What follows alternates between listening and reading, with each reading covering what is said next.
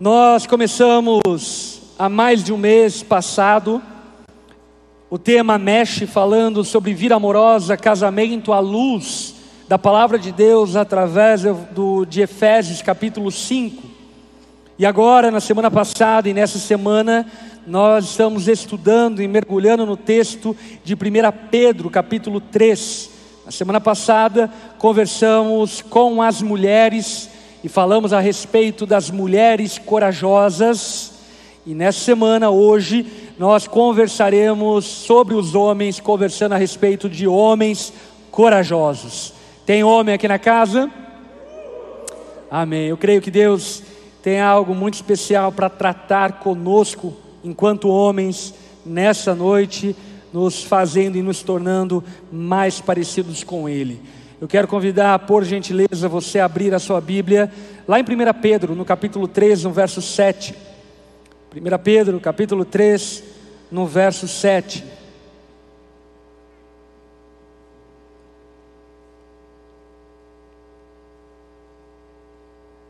O apóstolo Pedro, nesse capítulo, ele vem falando do capítulo 2 a respeito de sujeição e de nova vida em Cristo. Então ele aborda a mulher dentro do casamento como esposa e algumas atitudes que ela deve ter no casamento por temer ao Senhor, amar ao Senhor, sujeitar-se ao Senhor. E aí então no verso 7, esse versículo é destinado aos homens. É interessante pensar que o apóstolo Pedro gasta tinta em seis versículos para falar com as mulheres e um versículo para falar com os homens. Não porque as mulheres sejam mais problemáticas que os homens, mas porque ele conseguiu condensar as instruções que ele deveria dar aos homens nesse único versículo. E uma outra coisa que é curiosa nesse texto é que ele transiciona de assunto de maneira muito intrigante, porque nos seis primeiros versículos ele fala a respeito de uma mulher que é casada com um marido que não teme ao Senhor. Já no versículo 7, quando ele vai falar com o homem, ele fala com um homem que tem uma mulher que teme ao Senhor. Isso possivelmente porque estatisticamente, ainda mais nos dias de Pedro, provavelmente a conversão de um homem significava a conversão da sua casa inteira. Uma vez que o homem tem esse chamado da parte de Deus de liderar o seu lar e inclusive liderar espiritualmente. Portanto, de fato, é uma batalha, é uma labuta muito maior da mulher crente de ganhar o seu marido para Cristo do que de um marido crente ganhar os seus filhos, esposas para Cristo. E isso inclusive me chama atenção a respeito do que? De que se você homem tomar uma atitude na sua vida em relação a Cristo, ao Evangelho e à palavra, a sua casa não será mais a mesma. Eu creio de verdade que você, homem, como uma autoridade estabelecida por Deus no seu lar, na sua casa, tem poder de santificar o seu lar. E isso depende muito da tua atitude em relação à palavra de Deus e ao Evangelho. E por isso já fica aqui ainda nem começamos a estudar o texto, um puxão de orelha em você. Tome uma atitude de liderança espiritual do seu lar. Amém? Vamos ler o verso 7. 1 Pedro 3,7. Do mesmo modo, da mesma maneira, da mesma forma, tem certa tradução que diz da exata forma, vocês, maridos, Sejam sábios no convívio com suas mulheres e tratem-nas com honra, como parte mais frágil e coerdeiras do dom da graça da vida, de forma que não sejam interrompidas as suas orações. Amém. Vamos orar mais uma vez. Baixe sua cabeça, feche seus olhos. Senhor, obrigado por Sua palavra que é viva e eficaz, é mais afiada do que uma espada de dois gumes. E nós, ó Pai, estamos diante da Sua santa palavra nessa noite. Dá-nos, ó Pai, temor, a ouvir a Sua palavra, dá-nos discernimento e entendimento a ouvi-la, para que sejamos transformados por meio do poder da Sua palavra. Através da Sua palavra, Deus, o Senhor chamou a existência tudo a partir do nada, e é essa mesma palavra santa que agora está diante de nós, que pode nos transformar por completo, se encontrar em nós um terreno fértil. Por isso, Espírito Santo, por Sua graça, misericórdia, auxilia-nos para que entendamos tudo aquilo que vamos ouvir nessa noite e para que, como homens, sejamos transformados de glória em glória. Eu oro de modo muito especial pelos homens, que o Senhor possa levar-nos a um lugar de quebrantamento, arrependimento, contrição na Sua presença, para que dessa forma possamos encontrar graça, perdão, misericórdia, para consertarmos os erros se existirem e conduzirmos a nossa casa debaixo do temor, da bondade, da misericórdia do Senhor. Faz isso em nós, homens, nessa noite. Nós oramos assim, em Teu nome, Jesus. Amém. Meus irmãos, eu quero chamar a atenção de vocês para esse primeiro trecho do versículo 7, aonde o apóstolo Pedro usa o mesmo termo de ligação que ele usou no versículo 1. Se você está com a sua Bíblia aberta aí, olhe para o versículo 1, olhe para o versículo 7, e você vai perceber que o apóstolo Pedro usou exatamente a mesma sentença de ligação de assunto. No versículo 1, o apóstolo Pedro diz: do mesmo modo, vocês, esposas, da mesma maneira, vocês, esposas. E no verso 7, o apóstolo Pedro diz então: do mesmo modo, vocês, maridos. E por que que isso deve chamar a nossa atenção? Isso deve chamar a nossa atenção porque a sujeição ao Senhor não é algo restrito à esposa. A sujeição ao Senhor é um assunto de marido, mulher e filhos. Ainda que a sujeição do marido seja diferente da sujeição da esposa, e ainda que a sujeição dos filhos seja, seja diferente da sujeição dos pais, todos os membros de uma família devem sujeição ao Senhor. E essa sujeição se expressa de modo diferente mas ainda assim é sujeição ao Senhor. A mulher, como nós conversamos na semana passada, dentro do casamento deve sujeitar-se ao Senhor, submetendo-se ao seu marido. Vocês lembram? E agora o apóstolo Pedro então vai descrever como o marido dentro do casamento sujeita-se ao Senhor, quais são as atitudes que esse marido deve ter em casa para demonstrar que ele é sujeito ao Senhor. Porque uma coisa que nós não podemos ignorar de modo algum é que o marido não exerce uma autoridade soberana. O marido não exerce uma autoridade suprema. O marido está sob a autoridade soberana do Senhor. E ele deve exercer a autoridade dele dentro da casa como alguém que sabe que responderá ao Senhor pela ausência ou pela presença da sua boa liderança dentro de casa. Portanto, sujeição é um assunto de homens e mulheres ainda que manifestos de formas diferentes, ambos devem cumprir os seus deveres conjugais. E isso faz uma referência cruzada com uma passagem que o apóstolo Paulo, lá em 1 Coríntios, capítulo 7, no verso 3, diz exatamente isso quando ele fala o seguinte: o marido deve cumprir os seus deveres conjugais para com a sua mulher, e da mesma forma, a mulher deve cumprir os seus deveres conjugais para com o seu marido. Portanto, algo que talvez você não esteja muito acostumado a ouvir, mas casamento, muito além de romance, é dívida. Aquele que se casa contrai uma dívida perante ao Senhor, e essa dívida acredite ou não, ela há de ser cobrada pelo Senhor no dia do encontro com Ele. Deus cobrará dos maridos acerca dos seus deveres conjugais dentro de casa, e Deus cobrará das esposas acerca dos seus deveres conjugais dentro de casa. Os maridos devem, como homens destinados por Deus a essa finalidade, assumirem a liderança das suas casas.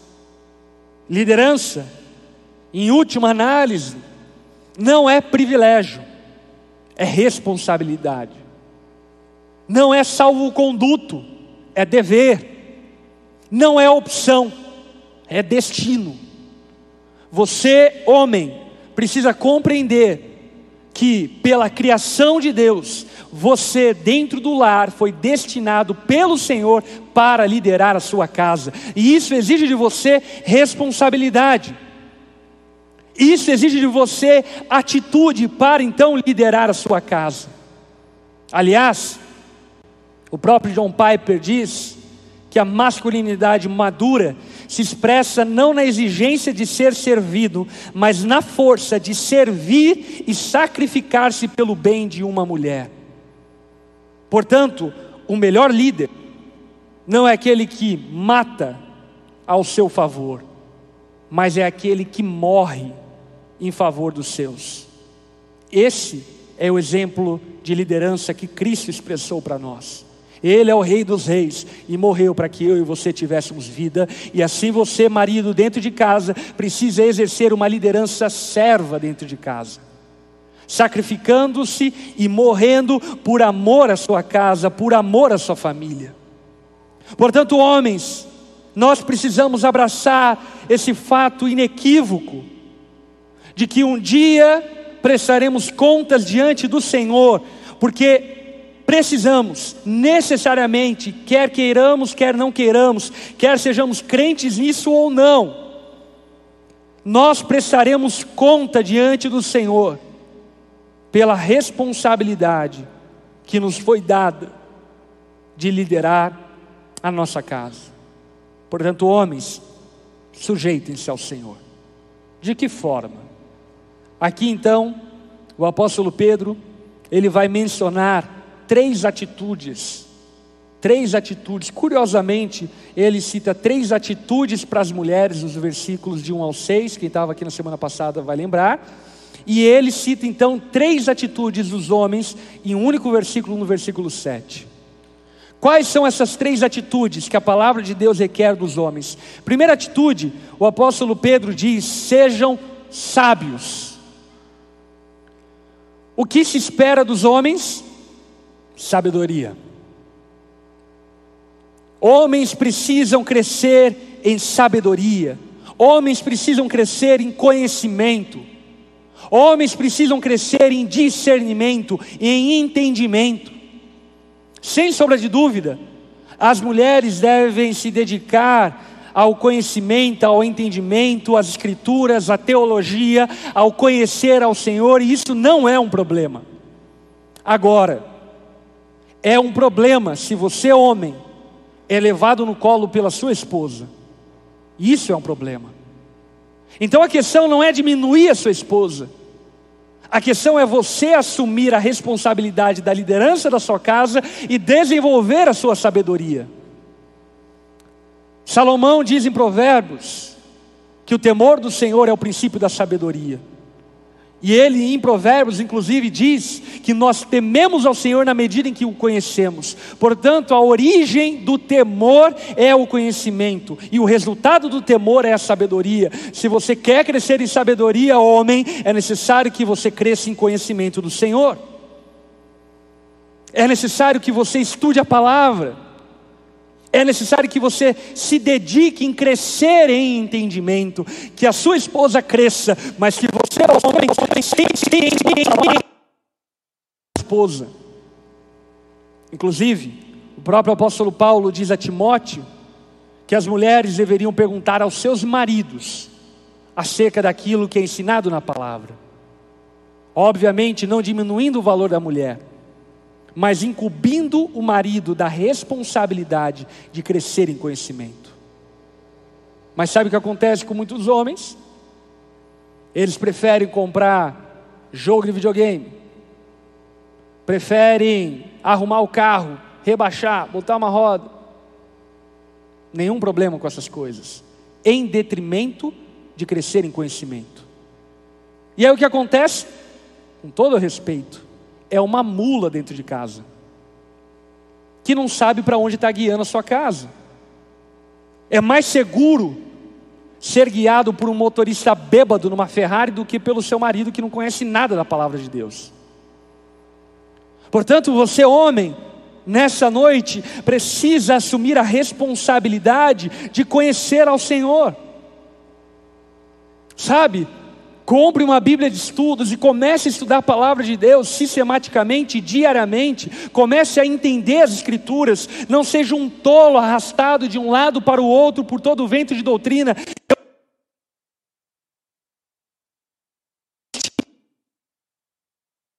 mulher admira mais do que um homem que tem sabedoria. Não tenho dúvidas de que uma mulher se sente segura com um homem que tem sabedoria, conhecimento, discernimento, um homem que sabe o que está fazendo. E a palavra de Deus, meus irmãos, ela não traz apenas ensinamentos sobre as coisas etéreas, como alguns julgam por não conhecer a palavra de Deus. A palavra de Deus, por exemplo, fala como você lida com o seu dinheiro. E nada traz mais uma segurança a uma esposa de um marido que sabe o que está fazendo com o seu dinheiro. Agora, como você vai saber o que fazer com o seu dinheiro se tão pouco você cresce em sabedoria e em conhecimento? Portanto, a primeira atitude requerida de Pedro para os homens é: sejam sábios, não sejam tolos. Cresçam em conhecimento, cresçam em discernimento, estudem, leiam, se esforcem. Leiam livros. Aleluia. Estude a palavra de Deus, examine ela. E por que, que eu estou tão, sendo tão incisivo nesse ponto? Porque, como pastor, eu posso avaliar, obviamente que não com números estatísticos firmados, mas avaliar visualmente que as mulheres, na sua maioria, são dedicadas mais do que os homens no conhecimento da palavra. São mais disciplinadas em ler, mais disciplinadas em estarem no culto, mais disciplinadas no discipulado. Por, por exemplo, alguns homens que vivem o discipulado um a um aqui na onda dura, nunca memorizaram um versículo. Nunca. Agora suas esposas sabem todos os versículos memorizados. Glória a Deus por isso, glória a Deus por essas mulheres. Porque, aliás, teologia forte produz mulheres fortes. Agora, algo que você precisa entender, homem, é que você precisa correr atrás do prejuízo e crescer em conhecimento para ter algo para ensinar a sua esposa, para que ela não te olhe como um mané. Porque, com todo respeito, eu já atendi alguns casais que a esposa se referia ao marido, claro que erradamente, equivocadamente, com desprezo. E por quê? Porque ele simplesmente não sabia nada. Sabia sobre o time de futebol dele, mas sobre a vida, sobre Deus, sobre a eternidade, sobre a palavra, sobre a criação de filhos, sobre a vida familiar, não sabia nada. Isso me faz lembrar um casal de amigos meus, nossos, eu e Dalari, o Rodolfo Abrantes e a Alexandre Abrantes. Um dia nós estávamos jantando junto e eles estavam compartilhando a respeito do tempo da conversão do Rodolfo. E Alexandra já havia se convertido há algum tempo, e aí então ela se dedicou ao conhecimento e buscou entender e conhecer e assim por diante. Aí o Rodolfo, no meio da conversa, disse: É, mas eu não deixei barato. Quando me converti, comecei a me dedicar, a estudar e me esmerar na palavra de Deus. Aí Alexandra, na mesma conversa, olhou para o Rodolfo e disse: É verdade. Como é bom hoje ter você, porque você sempre tem palavra de Deus para poder me dar. Entendam isso, homens vocês precisam crescer em sabedoria. Amém? Segunda atitude requerida pelo apóstolo Pedro, ele diz: sejam sábios no convívio com as suas mulheres. Na versão Almeida Revista e Corrigida, o versículo 7 diz assim: Igualmente vós, maridos, coabitais com ela com entendimento. Na versão NAA, nova Almeida atualizada, maridos, vocês igualmente vivam a vida comum do lar, com discernimento. Portanto, a primeira atitude aqui destacada do apóstolo Pedro para que os homens pratiquem é: sejam sábios. Segunda atitude que ele aplica aos homens, e de maneira meio combo, é: convivam no lar, coabitem, vivam a vida comum do lar. E meus irmãos, isso é tão revolucionário para os dias de Pedro que nós não fazemos noção.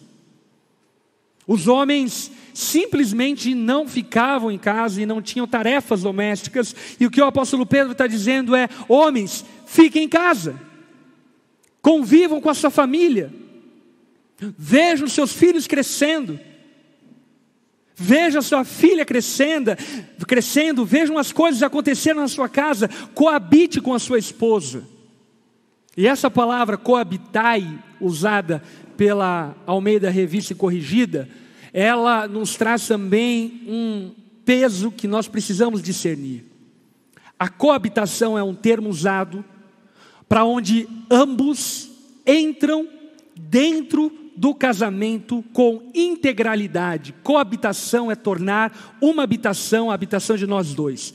E portanto, o que o texto está querendo ressaltar aqui no coabitai é que, marido, você precisa entrar no casamento com tudo. Não é suficiente que você entre com parte. Você precisa entrar no casamento com tudo. Casamento ou é tudo ou é nada. Ou você entra com duas pernas, ou você não entra. É necessário que você coabite com a sua esposa. É muito comum ver, por exemplo, maridos que fazem de maneira meio que as escondidas regimes de casamento civil para se protegerem caso haja algum divórcio. Mais uma vez, com todo respeito, mas você é louco? Você está entrando no casamento, dando a sua palavra, até que a morte nos separe, com segurança para a possibilidade de haver o divórcio. Em outras palavras, você assinou o seu atestado de divórcio antes de entrar no casamento. Ok, você, marido, deve, pode administrar as finanças da sua casa, mas é importante que você saiba que a vida comum do lar exige de você integralidade. Você não pode ser parcial na sua casa, você precisa ser desnudado diante da sua esposa, porque ela se tornou uma só carne com você. Lembra de Gênesis capítulo 2, quando no último versículo de capítulo 2 de Gênesis, Deus, depois de promover o casamento de Adão e Eva, a palavra faz uma descrição linda, maravilhosa, quando diz que homem e mulher viviam nus no jardim do Éden e não sentiam vergonha um do outro. Por quê? Porque havia integralidade, era tudo. Adão se entregou completamente a Eva e Eva se entregou completamente a Adão. E isso faz com que nós amplifiquemos esse ponto, destacando aquilo que a palavra diz: viva a vida comum do lar. O marido deve participar da vida da casa. O lar não é um dormitório para onde o marido só volta para dormir. Amém? O lar precisa ser o teu lugar de abrigo, homem. A sua casa precisa ser um lugar que você deseja, gosta de estar. A sua esposa precisa ser alguém que você gosta de conversar. E isso é o seu dever como marido. Sabe, muitos maridos vão levando um casamento e simplesmente não veem as coisas acontecendo. Os filhos crescem, a filha aparece namorando com Cicrano, com Beltrano, sei lá da onde, e o pai sabe por terceiros que a filha está namorando. O pai sabe porque alguém falou que o filho fez isso ou aquilo outro ou deixou de fazer. Marido, você precisa estar no lar, na casa. Você não é mais solteiro. Essa aqui eu dei de presente para as mulheres. Você não é mais solteiro. Portanto, desista de viver uma vida como solteiro. Desista de viver uma vida como se não tivesse a quem prestar contas. Você tem a quem prestar contas e é a sua esposa. É necessário que você conviva, viva a vida comum do lar. E aqui, diante disso, eu faço uma primeira recomendação prática a você, marido. Se esforce em fazerem refeições juntos na sua casa. E por que eu falo isso? Porque muitos namorados, noivos, quando estão se preparando para casar e arrumando a sua casa para morar e assim por diante, a primeira coisa que eles compram é uma televisão. 62 Full HD, 4K. E aí depois, se der lá no casamento, compra uma mesa de plástico. Deixa eu dizer algo a você. O primeiro móvel que você deveria adquirir na sua casa, depois da cama, aleluia, é a mesa. É a mesa. Por que a mesa? Porque a mesa é o lugar da comunhão. A mesa é o lugar da confraternização, a mesa é o lugar do diálogo, a mesa é o lugar de olhar um na cara do outro e achar assunto para conversar. A mesa é o lugar onde você se obriga a ter que dialogar com sua família. Mas na falta de prática, ou talvez até na facilidade de vida, muitos têm abortado essa prática tão boa de fazer refeições com a sua família. Talvez você não tenha o privilégio de tomar café da manhã em casa, almoçar em casa e jantar em casa. Ok, eu entendo. Entretanto, eu não tenho dúvida que você consegue fazer uma das refeições em casa, sim ou não? Então faça. Faz um café da manhã digno de um café colonial. Amém? Se é o caso, ou faça uma janta digna de um jantar romântico, nem dá, mas pratique. Pratique refeições juntos. Sentem-se à mesa, coloque seus filhos para sentarem à mesa. Pais, peçam para os seus filhos desligarem um pouco o celular, o tablet, sentarem na mesa e conversarem com vocês. É necessário que cresçamos em relacionamento, e sem sombra de dúvida, uma das formas que você, marido, pode se esforçar para crescer em relacionamento com a sua família é fazer refeições juntos. A esposa, biblicamente, tem responsabilidade sobre o lar. Tito deixa muito evidente e claro que a esposa é responsável, responsável pelos afazeres domésticos. Entretanto, isso obviamente não significa que você, marido, não possa auxiliar a sua esposa, até porque é bem possível que a sua esposa te auxilie em atividades e responsabilidades que é sua, como por exemplo a visão da casa. E deixa eu dizer algo a você, marido: lavar a louça não quebra a mão, passar pano em casa não dá câncer. Você pode fazer isso e você não vai morrer fazendo isso, pelo contrário. Dessa forma, você vai começar a apreciar a vida comum do lar, a vida familiar, a vida da casa. Você precisa amar a sua casa. O lugar de fuga é a sua casa. Sabe, alguns vivem uma vida tão agitada que nos poucos dias de descanso que têm, ao invés de ficarem na casa, arrumam mais agito para fazer. Fique em casa, jante, curta a sua casa, curta o seu lar, conte os ladrilhos do banheiro. Aprecie a vida doméstica, aprecie a vida da sua casa, veja a sua família acontecendo, veja seus filhos acordando, veja seus filhos crescendo. E isso é tão importante, porque inclusive muitos homens, em uma fuga equivocada se enfurnam dentro da igreja para não terem que voltar para sua casa. Talvez essa seja uma das poucas ocasiões que você deva dizer a um homem: sai da igreja e vá para sua casa. Nós, como igreja, inclusive, nos esforçamos para não atarefar tantos membros cheios de atividades, para que vocês tenham tempo de ficar em casa. Para que vocês tenham tempo de assistir uma série do Netflix juntos e fazer um brigadeiro juntos. Comerem, darem risadas e dormirem juntos. Homens, vivam a vida comum do lar. Ainda nesse tópico, marido, você precisa pastorear a sua casa. Amém? Como se faz isso na prática? A prática aqui seria bem extensa, então eu vou dar a você uma ferramenta que pode te levar a praticar isso.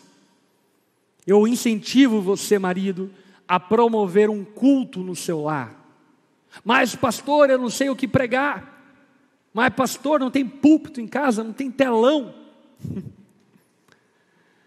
Faça um culto doméstico simples, uma vez por semana que seja para começar, mas promova um culto com a sua família.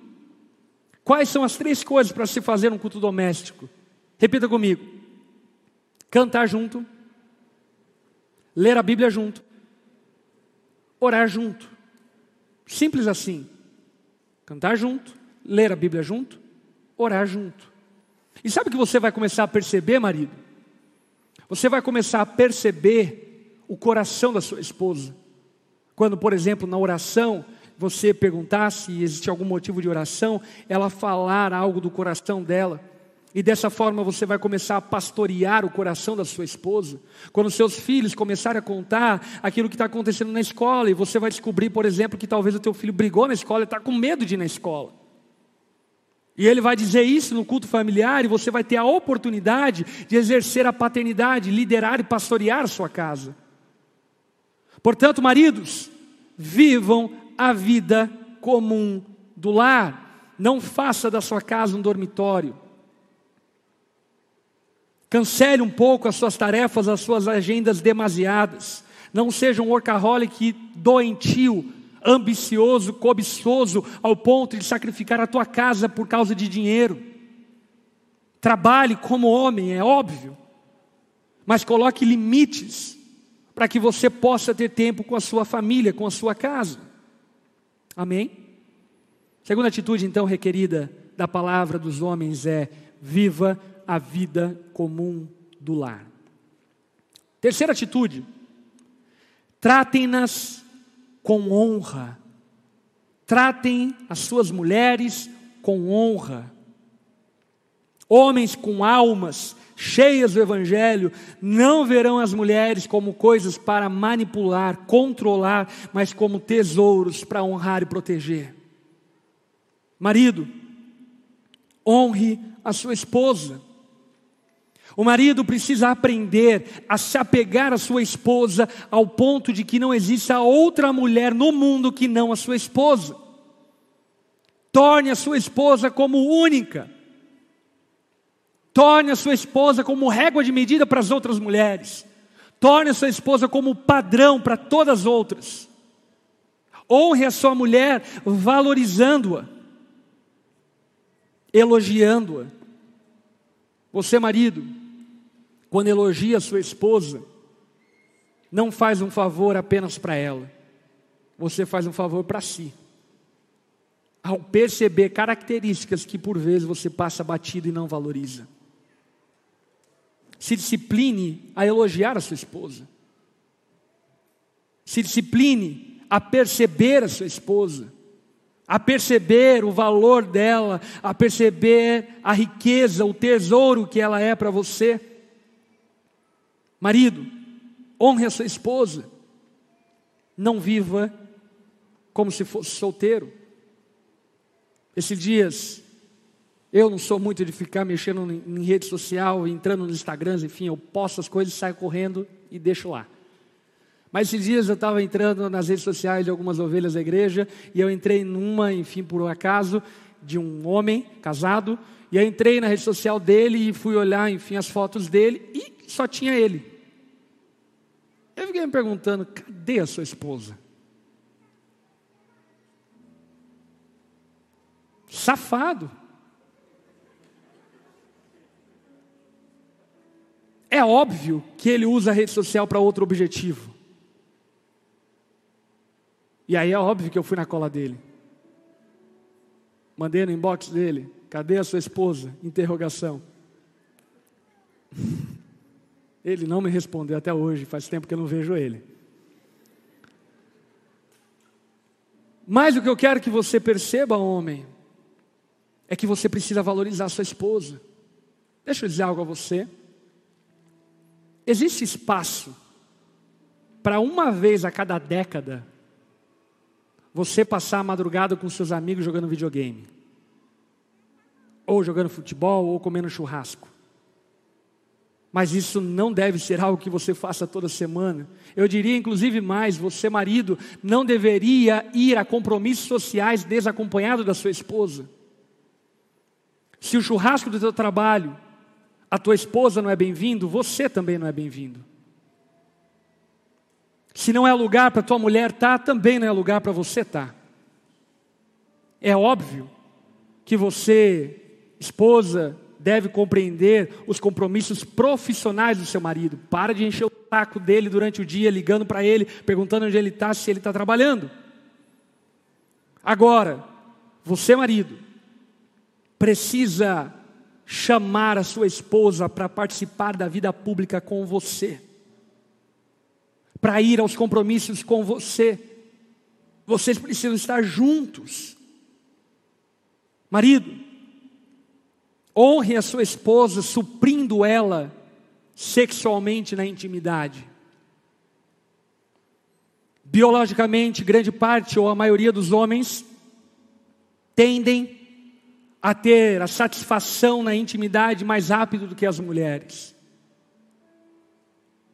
Marido, tome vergonha na cara, procure ajuda, procure socorro, mas supra a sua esposa sexualmente. Que a relação de intimidade do casal, que é a celebração do casamento, não seja um desespero para a esposa, não seja uma obrigação para ela, mas seja um deleite para ambos, para que ambos se deleciem, se deleitem na relação íntima do casamento. Maridos, o conselho da palavra de Deus, a direção da palavra de Deus é: trate a sua esposa com honra, valorize ela, pare de inferiorizá-la, pare de diminuí-la. Você deveria ter vergonha de ser chamado homem se você despreza, critica, diminui a sua esposa diante dos seus amigos. Isso é coisa de moleque, de moleque que vai para o inferno. Você, homem, precisa aprender a valorizar a sua esposa, ainda que seja pela fé. Minha esposa é fantástica, uma mulher equilibrada. Chega em casa, uma panela voando. A fé é isso. Firme certeza das coisas que não se veem nem se podem tocar. Trate a sua esposa com honra. Portanto, as três atitudes requeridas à palavra de Deus dos homens é: primeira, sejam sábios. Segunda, convivam no lar, vivam a vida comum do lar apareça na sua casa, seja presente no seu lar, durma na sua cama com a sua esposa, não seja alguém ausente nas coisas da casa. E terceira, trate a sua esposa com honra, com dignidade, com valor, com apreço. E aí então, o apóstolo Pedro dá três razões pelo qual os maridos devem ter essas atitudes em relação às suas esposas. Vocês não imaginavam que tinha tanta coisa em um versículo, não é? A primeira razão citada por ele é: tratem-nas com honra como parte mais frágil. Eu estava estudando esse texto e fui para vários comentários bíblicos e fiz uma exegese, fiz hermenêutica do texto, estudei, examinei e vi muitas opiniões a respeito do que o apóstolo Pedro estava querendo dizer acerca do fato de que a mulher é a parte mais frágil, ou em outras traduções, o vaso mais frágil da casa. Grande parte dos estudiosos inclinam-se a pensar que o apóstolo Pedro estava dizendo Ei. Grandes partes dos teólogos pensam que o apóstolo Pedro estava referindo-se à fraqueza física da mulher, outros à fraqueza emocional ou coisa do tipo. Entretanto, uma coisa que é observável é que ainda frágil fisicamente do que o homem, em grande parte das vezes isso não é verdade. Ainda que algumas vezes a mulher emocionalmente seja mais frágil que o homem, isso não é uma via de regra para todos os homens e todas as mulheres. Os homens, quando vocês não têm sabedoria, quando vocês não convivem com a vida do lar, quando vocês não tratam suas esposas com honra, sabe o que vocês estão fazendo sem perceber? Vocês estão dando a elas a posição de liderança da casa. E sabe o que vai acontecer com essa casa? Ela vai cair. Porque a sua esposa não foi preparada para isso. Ela não foi criada para isso. Quer um exemplo prático disso? Volta e meia, quando Josh e o Zion, meus dois filhos, fazem alguma coisa errada, e a Lari vê eles, enfim, fazendo aquilo errado, e ela se desequilibra emocionalmente. Pá, isso aqui, pá. Aí eu estou no quarto, estou em algum lugar e falo, ô. Aí quando ela baixa a bola, eu pego o Josh, pego o Zion, levo para o canto, sento e pergunto, filho, por que, que você fez isso? É só falar isso que ele começa a chorar. Por quê? porque a Lari não foi criada por Deus para disciplinar e corrigir os filhos. Eu, como líder da minha casa, fui estabelecido por Deus com essa finalidade. E quando você expõe a tua esposa a ter que liderar a sua casa, quando você, homem, é nécio no entendimento, nécio no conhecimento, tolo na sua liderança e expõe a necessidade da sua esposa conduzir a casa espiritualmente, você fragiliza todo o seu lar. E essa conta vai ser cobrada. Cinco anos à frente, 10, 20, 30, 40, 50, não importa. Algum dia essa conta vai ser cobrada porque você, homem, colocou a sua esposa em uma posição que ela não deveria ter. O apóstolo Pedro ainda continue: tratem-nas com honra, como parte mais frágil e coerdeiras do dom da graça da vida. Aqui então o apóstolo Pedro diz: Olha, maridos, qualquer, qualquer suposição de superioridade sua e de inferiorização da sua esposa caia por terra agora em nome de Jesus. Porque as esposas são coerdeiras do dom da graça da vida, elas são iguais perante ao Senhor elas são herdeiras da salvação, como você, marido, é, elas têm um lugar cativo na mesa do Senhor, como você, marido, tem. Portanto, não inferiorizem as suas esposas, não rebaixem as suas esposas, não diminuam as suas esposas, não desprezem as suas esposas, não desvalorizem as suas esposas, porque elas são de igual valor diante do Senhor que você. Ainda que isso hoje seja algo mais palatável ouvir, nos dias de Pedro isso era um confronto master. Mas Pedro encerra dando o grande fatality nos homens. dando Kamehameha. De forma que não sejam interrompidas as suas orações. Preste atenção nessa última palavra de Pedro.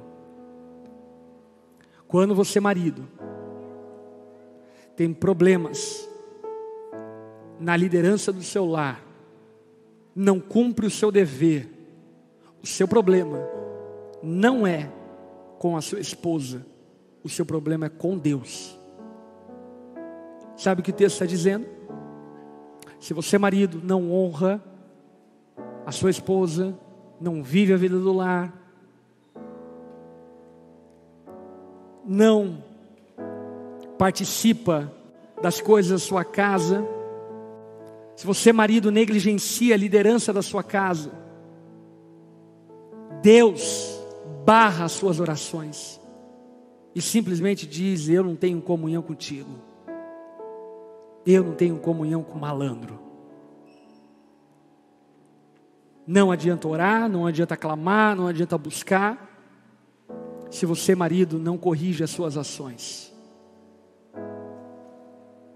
Portanto, maridos, sejam sábios, vivam a vida comum do lar, tratem as suas esposas com honra, como parte mais frágil, como coerdeiras da graça de Deus, para que as suas orações não sejam interrompidas, mas que, pelo contrário, quando você, marido, levantar sua voz em oração na sua casa, o céu se abra, milagres acontecem, a sua esposa é abençoada, os seus filhos são abençoados através do seu clamor, porque Deus se agrada da sua posição e da sua atitude como marido. Amém? Homens, vamos ficar em pé, vamos ter um tempo de oração pelos homens da nossa igreja. Se o seu maridão está em pé aí do seu lado, aproveite a ocasião, coloque a mão sobre ele para orar e abençoar a vida dele.